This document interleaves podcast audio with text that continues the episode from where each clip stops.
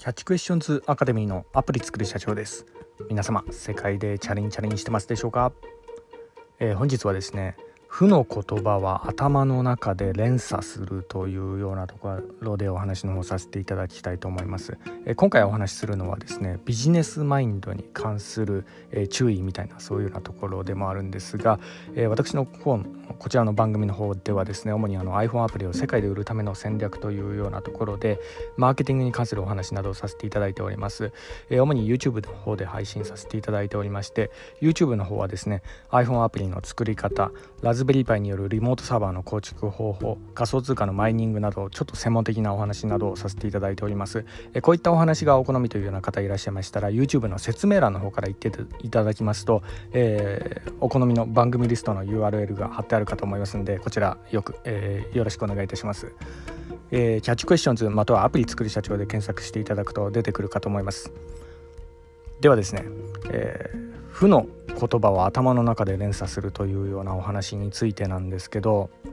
まあ、これはですね、えー、まあ、あの話し言葉にしろ書き言葉にしろ、まあ、あの広告で使う言葉にしろ、まあ、何でもそうなんですけど、自分がまあ何かでこう使う言葉っていうのはですねやっぱあの無意識のうちに頭の中で結構反芻してえー、あの自分のマインドにこう影響してしまったりするようなところがあるんですね、まあ、あのいわゆる言霊と呼ばれるような、えー、そういうようなところがあるわけなんですが、まあ、特にですねその中でも負の言葉はですね特に頭の中にこびりつきやすいんですね。なのでこの扱い方は特にちょっと注意しなければいけないかなというような、えー、ところでもあります、まあのこの負の言葉自体はですね、まあ、結構キャッチーな言い方になるんで人を引きつけやすいのはこれは確かなんですよね。なのでそういった意味で、まあ、広告で結構使われるっていうようなとこもあるんですがただですね使い方次第ではですね、えー、まあ、結構あのまあ諸刃の剣というか、まあ、自分にも刺さってきたりするようなとこがあるんで特にですね、えー、まあ、個人の、ね、方とか駆け出しの方とかはですねこういう言葉に頼るのは、えー、あ避けた方がいいんじゃないかなというようなところでもありますね。まあ、特にこのメンタルがですね、えー、十分にこう安定してないようなそんなような時期にであればこそなんですけどこういった言葉の取り扱いは、まあ、非常にこう注意した方がいいかなというような感じでですね。炎上とかにね巻き込まれたりするとえー、結構メンタルやられたりするようなところがありますんでね、はい。まあ、これはですね私のあのもう一個の、えー、サブチャンネルの方でもいろいろ実験ではやってるんですけどやっぱね負の言葉を結構使うと人は引きつけやすいんですけどメンタルにやっぱ来るなというようなところもあり、まあ、私もですね、えー、結構、えこの言葉にの取り扱いは、まあ、特に注意してるようなところがあるんですけどね。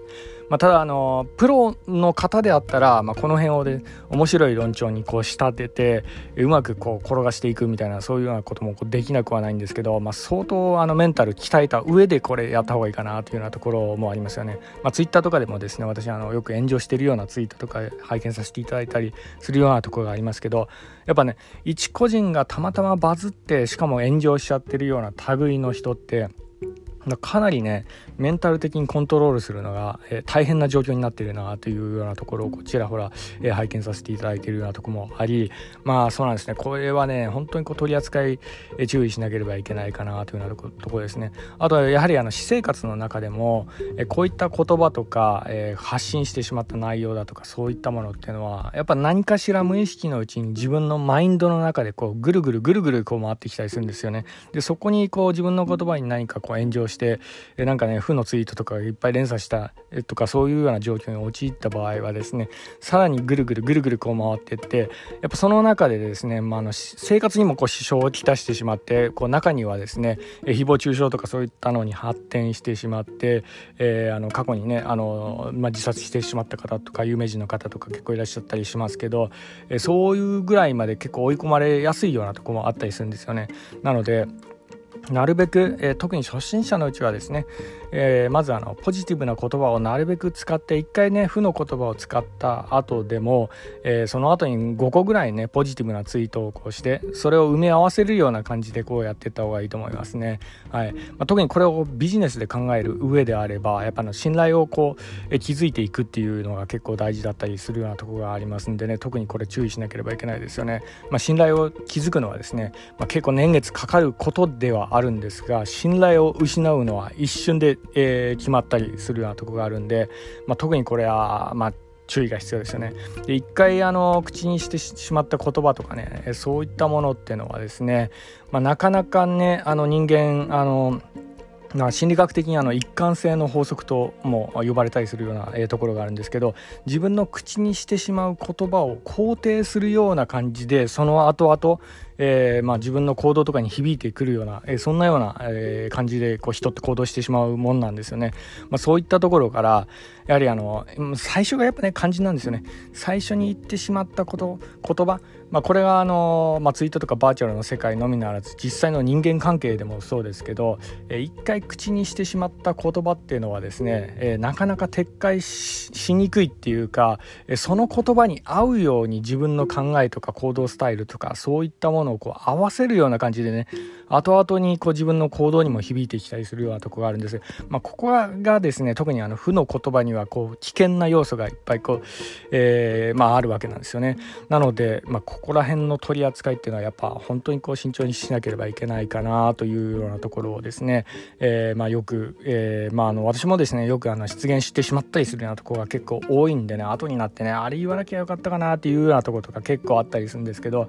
まあ、こういうようなものの絡みっていうのは大体負の言葉にこうね、えー、まあ絡んでるようなところが結構多いかなっていうようなところでもありますね。はいまあ、特にねあのエンジニアの方っていうのはですねあのこういったあの言葉とかそういう部分での、えー、この免疫っていうのがあんまできてなかったりするようなところがあるんであのプログラミングとかでね画面と結構向き合ってたりするような仕事結構多かったりするようなところがあるんで、まあ、だからこそだと思うんですよねあんまりこうね言葉を使う機会がないとは思うんですけど、